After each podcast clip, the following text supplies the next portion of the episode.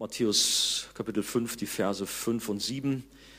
Glückselig sind die Sanftmütigen, denn sie werden das Land erben.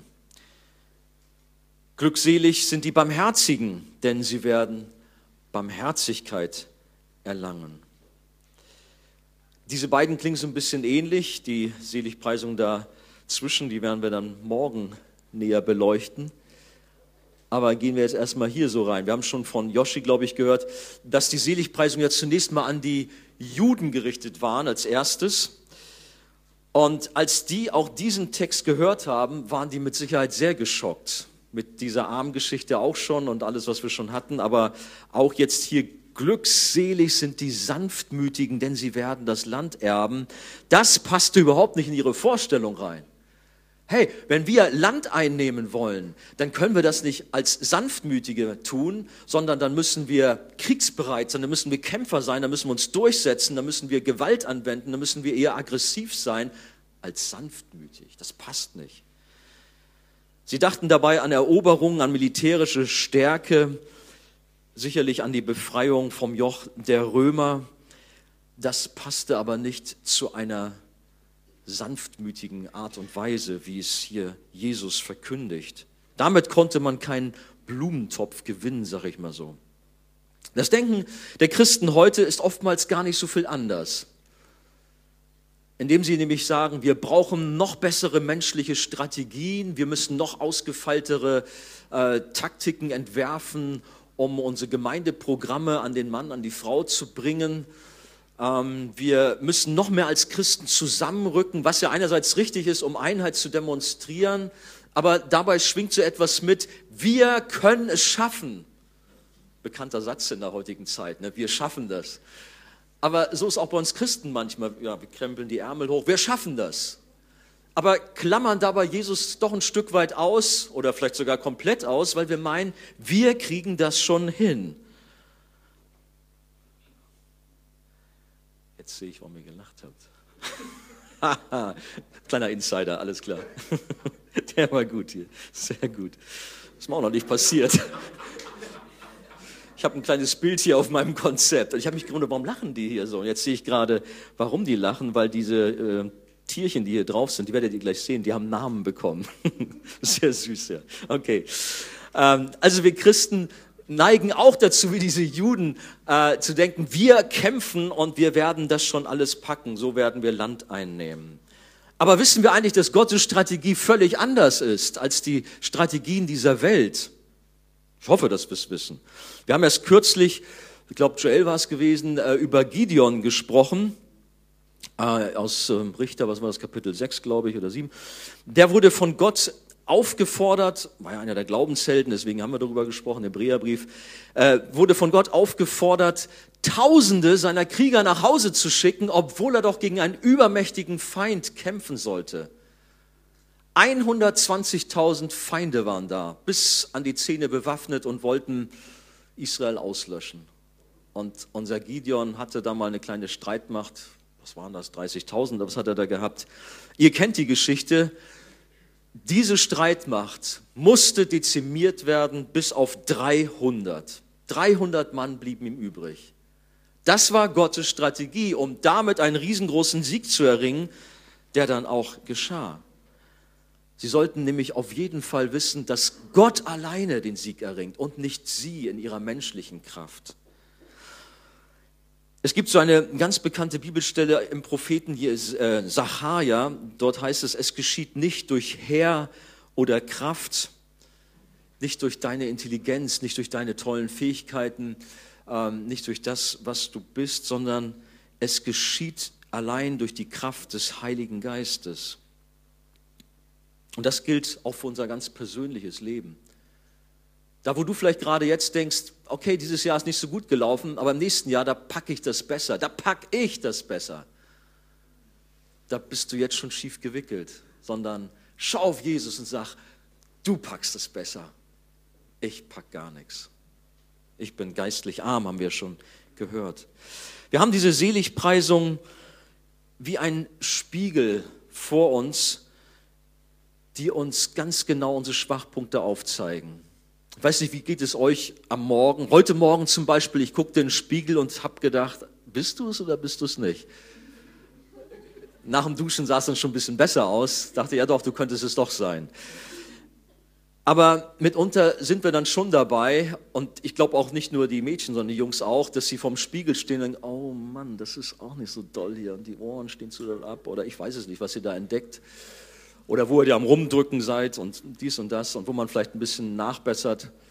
Ich habe übrigens letztens von meinen Frauen zu Hause ihren äh, Kosmetikschrank geplündert. Da war hier so ein Pickel, habe ich hier was drauf gemacht. Dachte, hey, guck mal, schon ist er weg. So machen, die, so machen das die Mädels. Ne?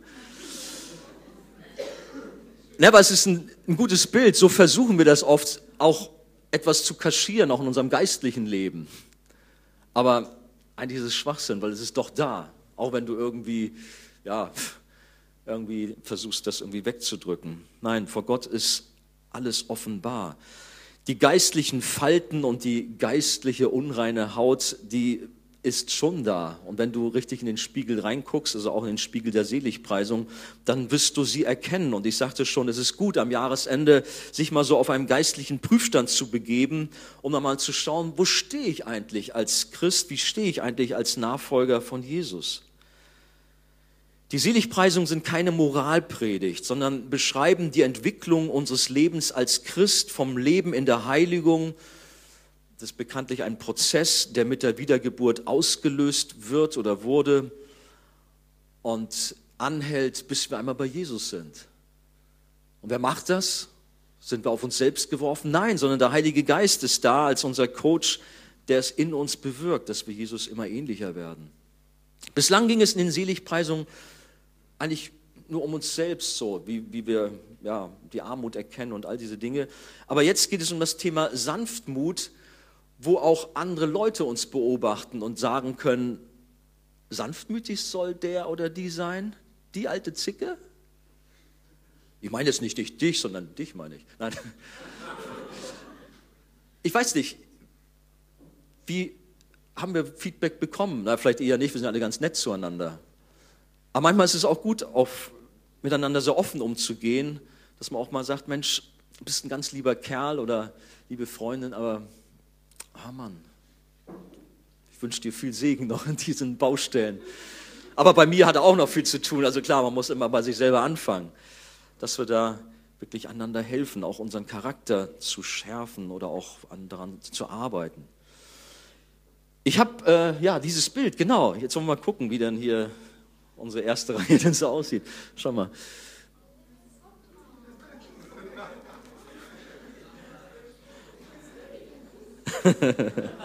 ist doch süß, ne? Ja, süß.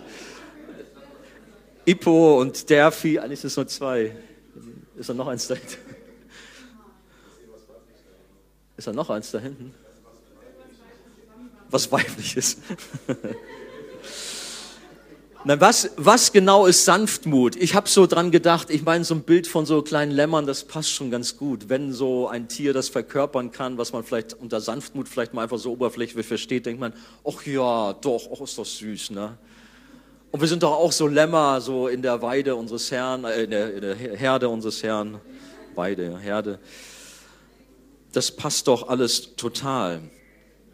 Ja, brr. Was ist Sanftmut?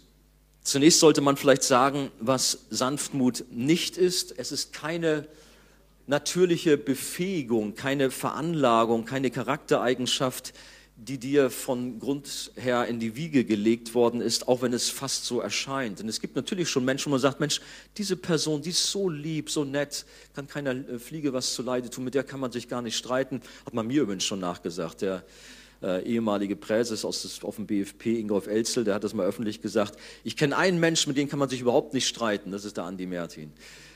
Aber man kann sich schon mit mir streiten, doch. Aber muss nicht sein. Empfand ich damals als Kompliment, aber ich weiß auch nicht, ich muss vielleicht nochmal nachfragen, wie er es genau gemeint hat. Es ist keine natürliche Veranlagung, sondern es ist, eine, ist ein Geschenk, ein Geschenk von Gott. Eine Frucht des Heiligen Geistes. Wenn wir von neuem geboren werden, wenn Gott sein Werk in uns beginnt, dann arbeitet er an uns und dann kommt eine Frucht. Manchmal sagen wir auch Früchte, weil diese Frucht verschiedene Facetten hat. In Galater Kapitel 5 finden wir das. Die Frucht des Geistes aber ist Liebe, Freude, Friede, Geduld, Freundlichkeit, Güte, Treue, Sanftmut. Sanftmut.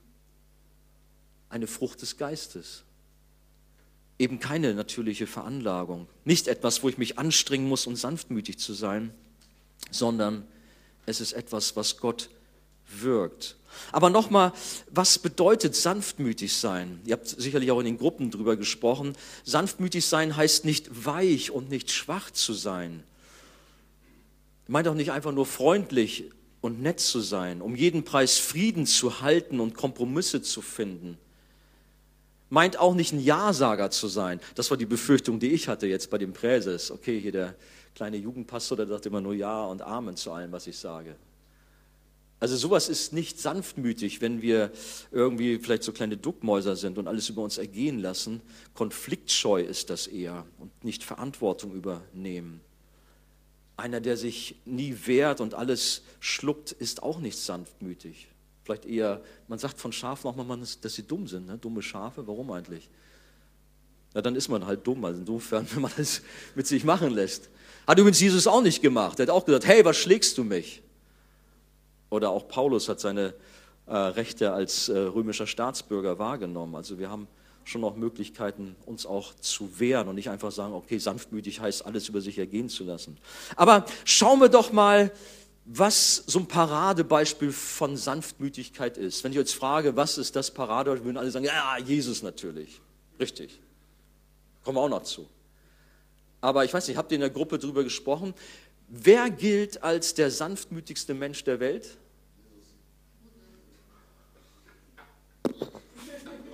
Und oh, das war jetzt nicht sanftmütig. Mose, wer hat das gesagt? Sehr gut. Mose. Es ist Mose. Wobei, wenn man über Mose nachdenkt, denkt man auch, irgendwas stimmt da auch nicht so ganz. Mose, sanftmütig? Aber schlagen wir die Bibel gern mal auf, wenn ihr könnt oder Lust habt. 4. Mose Kapitel 12, die Verse 1 bis 3. 4. Mose 12, 1 bis 3, da steht, Miriam aber und Aaron redeten gegen Mose wegen der kuschitischen Frau, die er genommen hatte denn er hatte eine Kuschitin zur Frau genommen. Okay. Das ist jetzt auch alles nicht so wichtig, warum er da diese Frau genommen hat. Und sie sprachen, redet denn der Herr allein zu Mose, redet er nicht auch zu uns? Und der Herr hörte es. Aber jetzt hört mal. Aber Mose war ein sehr sanftmütiger Mann. Sanftmütiger als alle Menschen auf der Erde. Mann. Mose. 4. Mose 12, Vers 3. In anderen Übersetzungen steht vielleicht hier an dieser Stelle nicht, dass Mose ein sanftmütiger Mann war und der sanftmütigste, was steht bei euch vielleicht auch der demütigste. Habt ihr das vielleicht bei euch auch? Ein demütiger Mann. Und das habt ihr vielleicht auch in den Gruppen besprochen. Sanftmut und Demut sind fast, ja, wenn ich sagen austauschbar, aber zumindest irgendeiner hat das mal geschrieben, ich weiß nicht, ob es Wolfgang Wegert war, sind fast wie Zwillinge äh, zu betrachten, die so eng beieinander sind demütig sein und sanftmütig sein. Und jetzt werden einige der älteren Jugendlichen sagen, den Spruch haben wir schon ein paar Mal von dir gehört, aber ich bringe ihn heute nochmal für die, die es noch nicht kennen. Mir gefiel das so gut, der Kirchenvater Augustinus, wisst ihr, was jetzt kommt? Der wurde gefragt, was ist das Wichtigste für einen Christenmenschen? Sag uns mal drei Dinge. Na, was hat Andi ihm erzählt? Erstens hat er gesagt, Demut. Ja, und was ist zweitens? Zweitens Demut. Okay?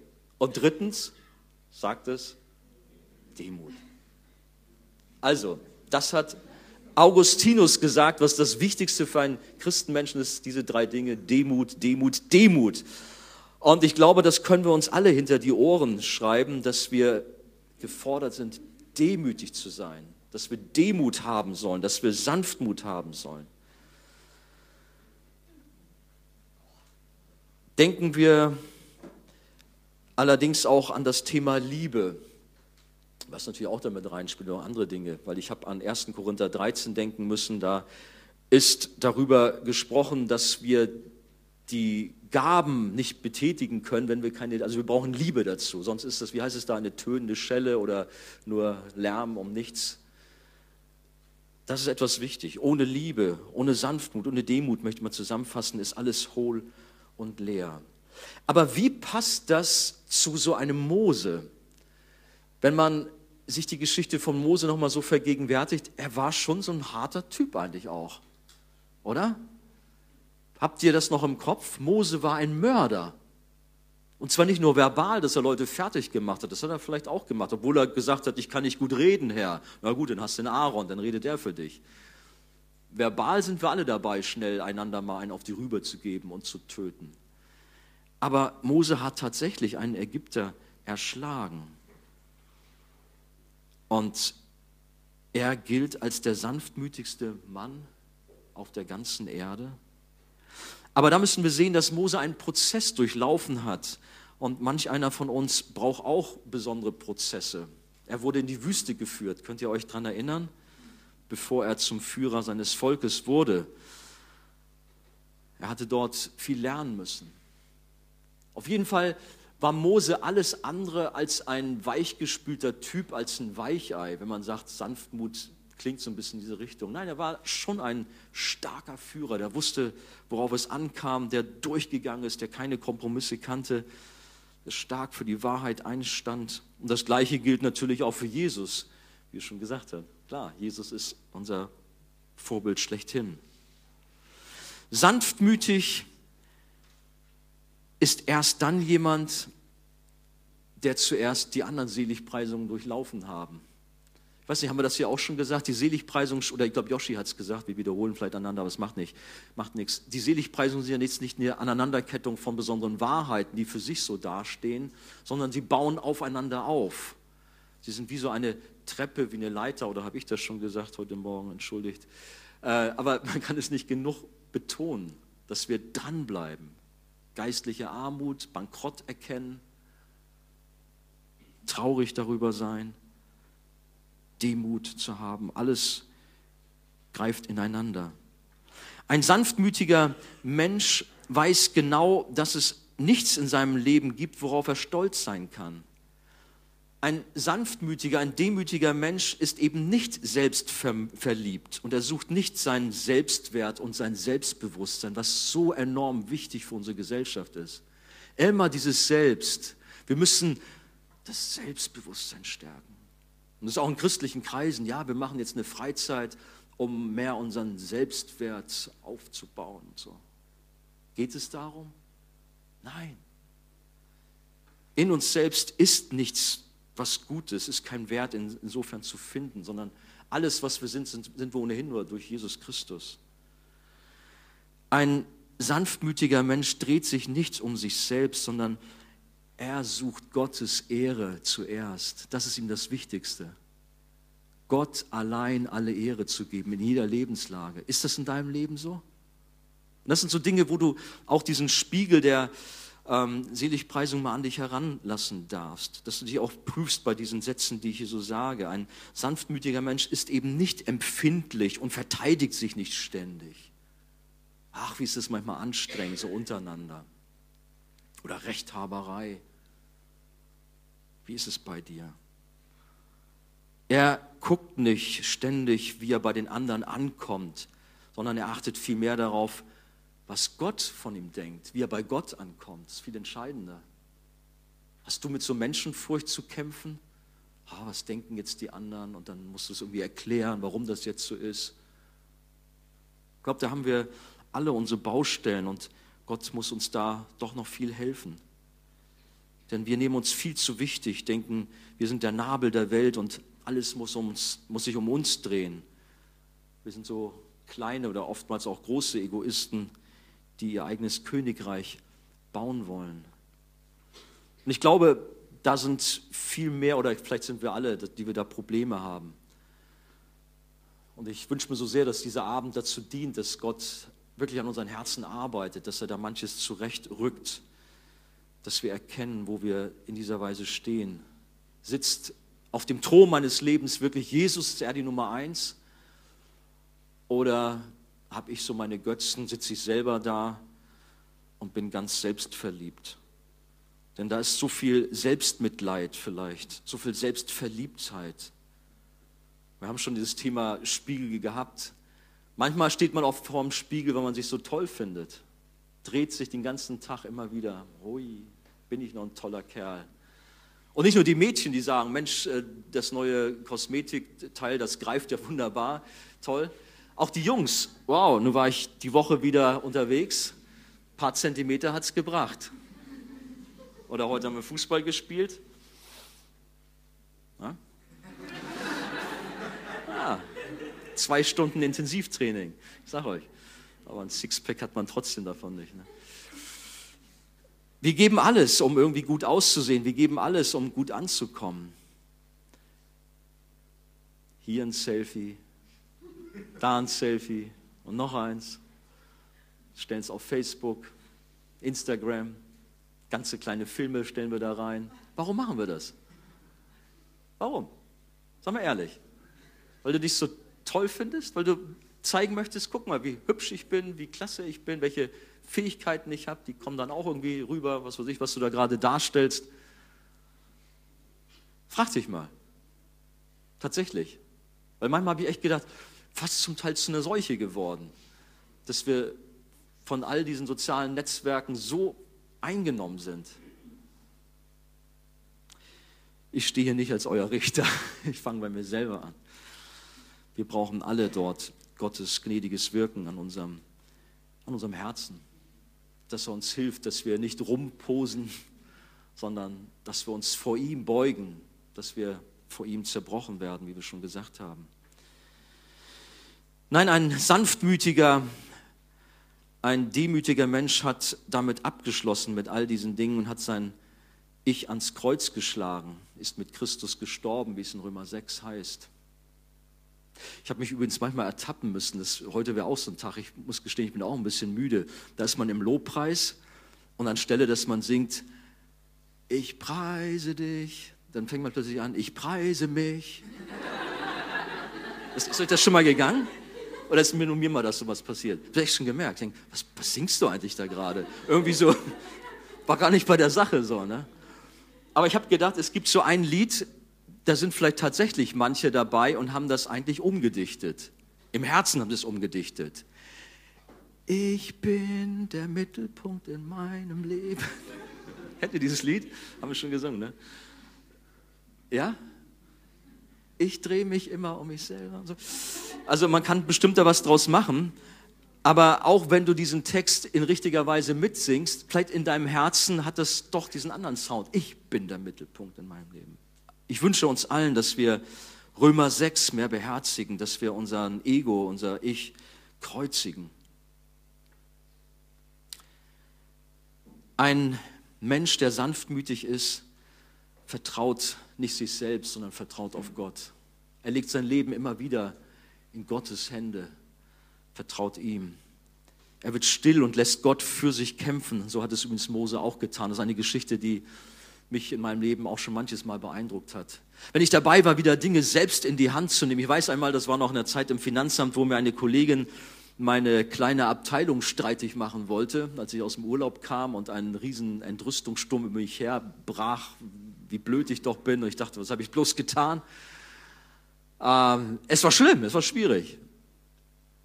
Und zuerst, komm, du musst kämpfen, du musst dagegen angehen. Natürlich haben wir auch Verantwortung zu schauen, was kann ich jetzt dagegen tun, auch Gespräche zu führen. Das habe ich wohl auch getan. Aber dann auch zu sagen, Herr, du streitest für mich. Mein Leben ist in deiner Hand. Und du hast auch diese Sache in deinem Plan. Ich vertraue dir. Dieser Vers kommt aus 2. Mose 14, 14. Der Herr wird für euch kämpfen oder für dich kämpfen und ihr oder du sollst still sein. Vielleicht hast du auch solche Situationen vor dir. Vielleicht mag es dir ein Trost sein. Das Volk Israel war an dieser Stelle vor dem Meer, die Ägypter hinter sich. Links und rechts Berge bzw. Sümpfe, das sah schlimm aus. Keine Chance. Aber dann kam dieser Appell von Mose, der Herr, oder letztlich Gott hat es gesagt, der Herr wird für euch kämpfen und ihr sollt still sein. Ich war beeindruckt damals als ähm, Finanzbeamter, dass Gott das so ganz anders gemacht hat. Ich habe nicht groß Trara machen brauchen oder irgendwie jetzt oh, mich verausgaben müssen, sondern plötzlich wurde diese Person einfach mal ganz schnell versetzt woanders hin. Das fand ich sehr erstaunlich. Keine Ahnung, was da gelaufen ist. Die Sorge war ich los und alles war gut. Leute haben sich bei mir entschuldigt, ja, wir wurden da so aufgehetzt und die Sache war vergessen. Vielleicht gilt es auch für deine Situation, in der du drin stehst und deine Kämpfe hast. Es heißt, sanftmütig zu sein, sanftmütig zu reagieren. Und jetzt kommen wir nochmal zu Jesus, unserem größten Vorbild. Er selbst hat gesagt, Matthäus 11, 29, nehmt auf euch mein Joch und lernt von mir, denn ich bin sanftmütig und von Herzen demütig. Da haben wir beide Begrifflichkeiten. Jesus hat sich selbst ganz bedingungslos dem Willen seines Vaters unterstellt, wenn wir an Gethsemane denken. Das war schwer für ihn. Ah, diesen Kelch, muss ich den echt trinken? Blut kam aus ihm heraus. Ihr kennt diesen Kampf von ihm. Aber nicht mein, sondern dein Wille soll geschehen. Und er war dann dieses stille, sanftmütige Lamm. Ah, da haben wir es ja noch, genau. welches zur Schlachtbank geführt wird. Deswegen passt das schon ganz gut. Jesus ist unser Lamm, unser Opferlamm, der es für uns getan hat. Als sanftmütiges Lamm ist er am Kreuz gestorben. Und damit hat er unwahrscheinlich viel Land eingenommen. Das ist der nächste Punkt. Da geht es ja weiter. Glückselig sind die Sanftmütigen, denn sie werden das Land erben. Hat Jesus gewonnen? Hat er Land eingenommen? Das sehen wir hier, wie viele Herzen er eingenommen hat. Und nicht nur hier, sondern weltweit. Millionen und Abermillionen folgen Jesus nach im Lauf der Jahrhunderte. Der Herr ist der Sieger. Für die Menschen damals wie auch heute klingt das widersprüchlich. Glückselig die Sanftmütigen, sie werden das Land erben. Moment, wir müssen doch kämpfen, um Land einzunehmen, müssen Gewalt nehmen. Das sehen wir in Syrien, im Irak, überall auf der Welt. Ist so viel Gewalt, so viel Krieg, wo Leute Land einnehmen und doch letztendlich nur verlieren. Wo Chaos, wo Tod, Hass entsteht. Jesus hat diese Erde nicht mit Raketen, mit Panzern, mit MGs eingenommen, sondern mit Sanftmut, mit Demut, Könige und Diktaturen, sie gehen. Kennt ihr das? Facebook, ja, da habe ich es mal gesehen. Da gibt es so Landkarten, die sich so schnell verändern. Kennt ihr das? Wo man so sehen kann, wie, im Laufe der Weltgeschichte so ein Land das nächste ablöst. Habt ihr schon mal gesehen? Interessant. Vor allem, wie schnell das geht. Gerade eben hat sich da so ein mongolisches Reich ausgebreitet oder die Goten oder was weiß ich. Und plötzlich sind sie schon wieder weg. Man weiß gar nicht, ach, gab es die wirklich? Oh ja, okay. Reiche kommen und gehen, aber ein Reich bleibt und es ist ewig. Und ein König bleibt, er ist ewig, unser Herr Jesus und sein Reich. Jesus hat so viele Anhänger und hat so viele Diktaturen und Königreiche überstanden. Er besitzt alles. Er ist der Herr, der König dieser Welt. Das gleiche gilt auch für die Bibel. Das ist etwas, was bei mir im Glaubensgrundkurs auch immer vorkommt, wenn wir darüber sprechen. Es gab so viele Machthaber, die haben versucht, die Bibel zu zerstören, sie kaputt zu machen. Philosophen, Politiker, was weiß ich, was für Leute. Aber die Bibel hat weiter Bestand und sie wird bis zum Ende da sein. Wir haben die Verheißung, wir werden das Land erben, wenn wir sanftmütig sind. Wenn wir uns Jesus anschauen, dann kommt es nicht nur mit dem Lamm sehr schön durch, sondern auch als er als König nach Jerusalem hineinkommt. Kommt er da mit so einem Mercedes? Na gut, das gab es damals nicht. Oder mit einer Kutsche? Nein, auf dem Esel. Und auch nur auf so einem kleinen Eselsfüllen reitet er ein. Hey, wie sieht denn das lächerlich aus für einen großen König? Aber es zeigt, wie Jesus drauf ist. Seine Demut, seine Sanftmut. Stell dir doch mal Putin vor, in Moskau, auf dem Eselsfüllen. Glaube ich, wird er nicht machen. Oder Donald Trump demnächst.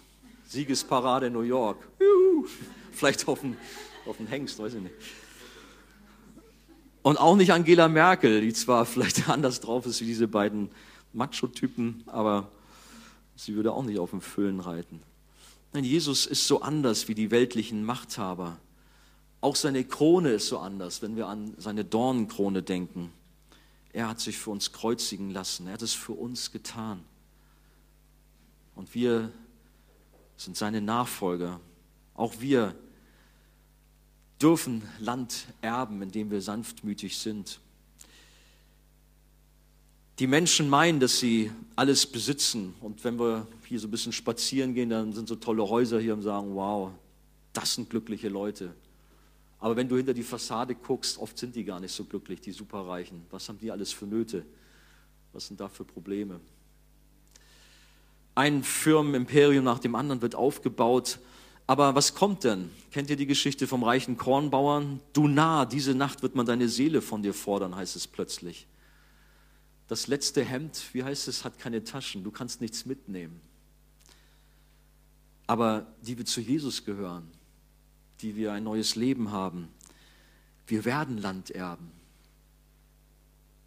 Wir sind Erben. Uns erwartet etwas so Gewaltiges. Haben wir noch so ein Bild, glaube ich, kannst mal gucken, irgendwie so ein Landschaftsfoto, genau. Der Weg ist zwar hier steinig und vielleicht manchmal auch beschwerlich, hier ist es recht gerade, manchmal geht es auch sehr steil nach oben. Aber ich habe manches Mal, ich habe schon gesagt, manchmal bin ich ein bisschen naiv und stelle mir so manches vor. Das lädt auch förmlich dazu ein. Man geht und sieht da oben, oh yeah, okay, es ist nur die Sonne eigentlich. Aber es bringt mir so ein bisschen doch den Himmel nahe. So wird es einmal sein, wenn ich auf das himmlische Jerusalem zugehe. Der Widerschein dieser goldenen Stadt, wie wird es sein? Habt ihr auch schon mal so ein bisschen Fantasien? Sonst lade ich euch ein, dass ihr mal ein bisschen da tiefer geht, auch weg von irdischen Dingen, mehr zu solchen himmlischen Sachen, ist oft ein ungemeiner Trost für die Seele, wenn es einem nicht so gut geht. Paulus hat gesagt, ich kann niedrig sein, ich kann hoch sein, mir ist alles und jedes vertraut, beides satt sein und hungern, beides Überfluss haben, Mangel leiden, ich vermag alles durch den, der mich mächtig macht, Christus. Das ist auch so eine Haltung, die zeigt, was ein Sanftmütiger hat. Oder Jesus hat gesagt, denn was hülfe es dem Menschen, wenn die ganze Welt gewönne und nehme Schaden an seiner Seele? Wie glücklicher sind doch Christen, die sagen, okay, Jetzt habe ich zurzeit nicht so viel, aber ich habe Jesus. Das ist das Entscheidende. Spurgeon hat mir auch gefallen. Ich habe es allerdings auch gelesen, dass Wolfgang Weger das auch gesagt hat, aber ich habe es ursprünglich mal von Spurgeon gelesen, der in London umherging, die großen Parkanlagen, Hyde Park und so, und hat einfach gesagt, Mensch, ich bin doch ein Kind Gottes, meinem Vater gehört die ganze Welt, also gehört der Hyde Park mir. Und so ist er dann da rummarschiert und hat sich richtig königlich gefühlt. Ich bin ein Königskind. Hast du es auch schon mal gemacht in Hamburg? Muss man machen. Kletterst über den Zaun rüber von so reichen Leuten, marschierst da rum. Hey, was machen Sie denn? Das gehört mir. Gut, sind wir nicht. Hat Spurgeon auch nicht gemacht. Das waren dann zugänglich, das waren zugängliche Parkanlagen. Ne? Aber trotzdem, dass man sich vielleicht schon so vorstellt, Mann, mein Vater, mein Papa ist der Chef der ganzen Welt. Ihm gehört alles. Wir können glücklich sein. Wir sind die glücklichsten Menschen auf Erden. Und wir werden das einmal alles erben.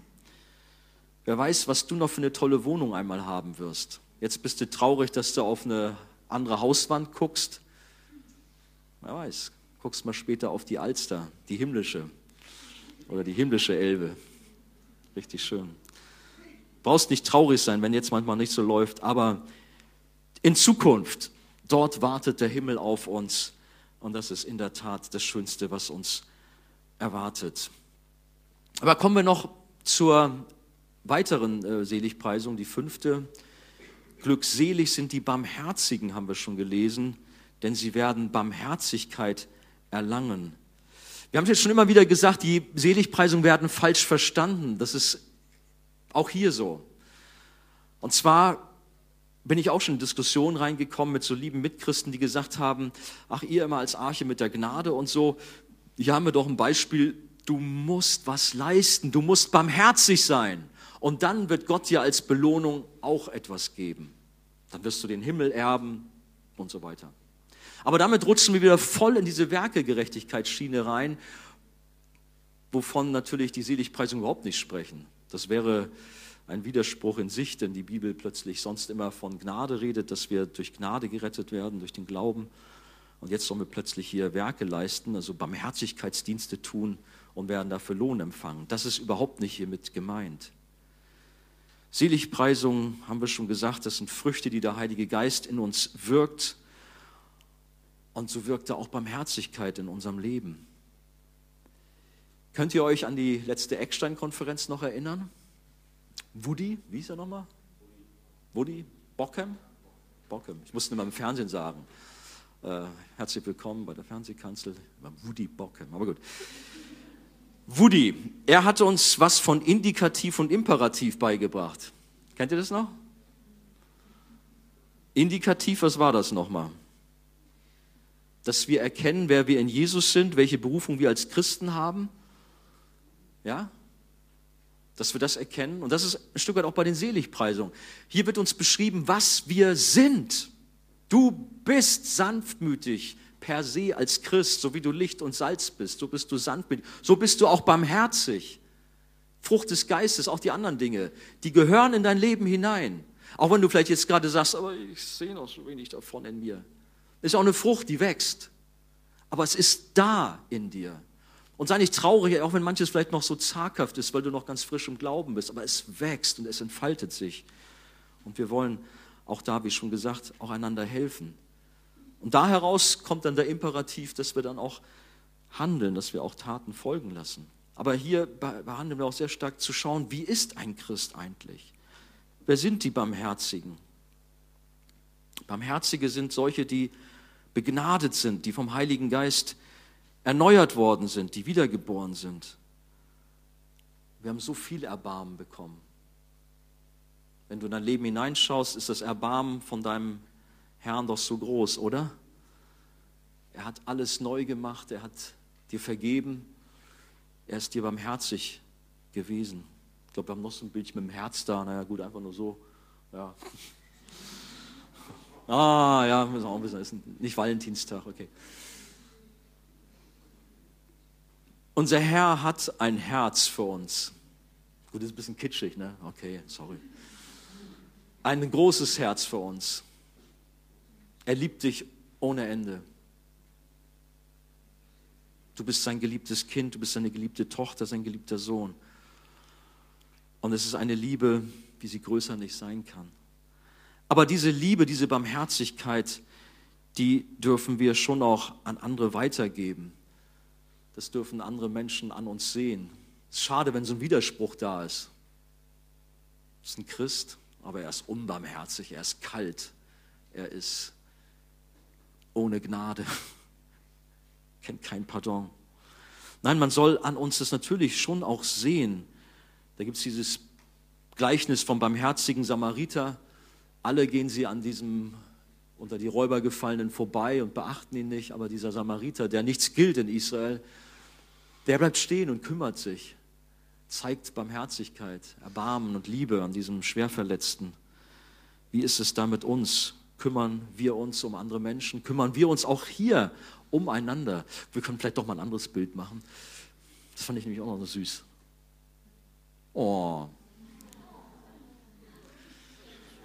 Das ist besser, ne? Ja. Wer ist das?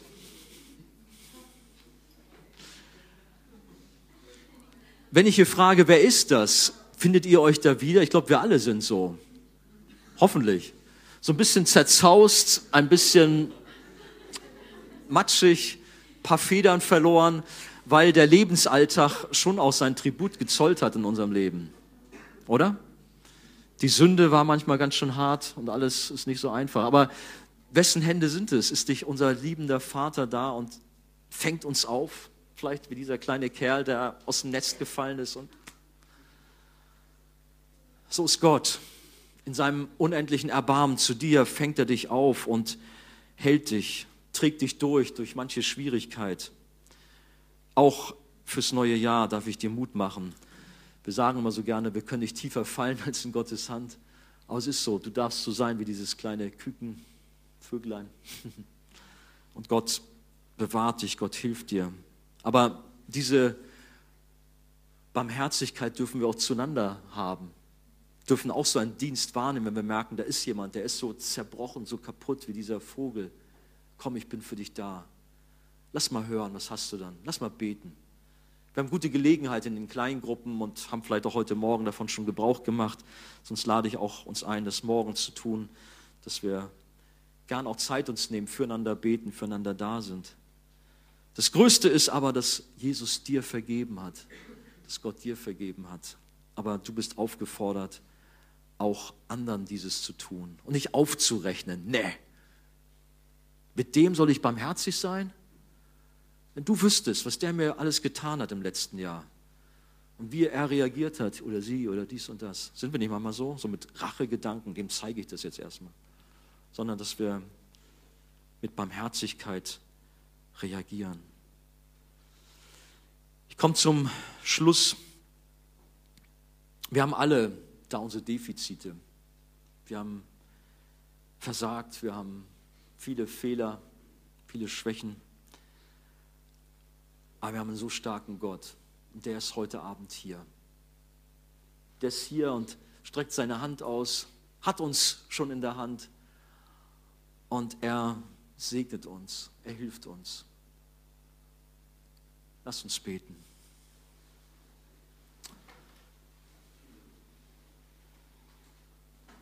Herr, ich danke dir für das große Wunder der Wiedergeburt, das du an uns getan hast, dass du unser Leben neu gemacht hast, dass wir deine Kinder sein dürfen. Herr, ich danke dir, dass du unseren Charakter verändert hast, dass du uns Sanftmut, Demut geschenkt hast, Barmherzigkeit, dass diese Frucht des Geistes da ist. Aber Herr, du siehst auch die Baustellen in unserem Leben, du siehst die Sünden in unserem Leben, da wo wir versagen, da wo vieles so anders aussieht, als wie es eigentlich in einem Christenleben sein soll. Herr, wir haben mit diesen Seligpreisungen ja, so ein Prüfkriterium vor Augen und wir erkennen, wie schwach wir doch sind und wie fehlerhaft. Aber wir dürfen heute Abend mit unseren Unzulänglichkeiten zu dir kommen. Herr, wir dürfen um Vergebung bitten, wir dürfen um Erneuerung bitten, Wiederherstellung, um, um Wachstum im Glauben, auch in der Heiligung bitten. Herr, du kennst jeden von uns und bitte dich, tu dein Werk, Herr. Und während wir im Gebet sind, möchte ich doch so einen Aufruf machen, auch, auch wenn ich ja, fast mir bewusst bin, klar, könnte jeder jetzt hierbei die Hand heben. Aber vielleicht bist du besonders angesprochen und merkst, Mensch, da sind solche charakterlichen Schwächen in mir, wo ich mich um mich selber drehe, wo ich oh, so rechthaberisch bin, wo ich so stolz bin, so unbarmherzig. Du hast dich ertappt, hast gemerkt, oh ja, das spricht heute Abend zu mir, ich brauche da echt Korrektur, ich, ich brauche Gottes Hilfe. Wie gesagt, bitte nicht, dass einer hier rumguckt und schaut, na, wer ist denn hier? Ich vergesse es auch schon wieder, wenn ich jetzt die Frage stelle, aber ich möchte echt für solche Leute beten. Und da gehen schon Hände hoch. Wer braucht Hilfe? Ja.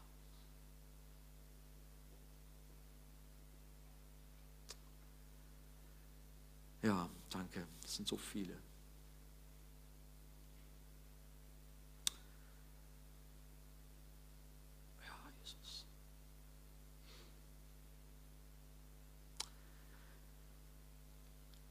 Gott, ich bitte dich, vergib du uns.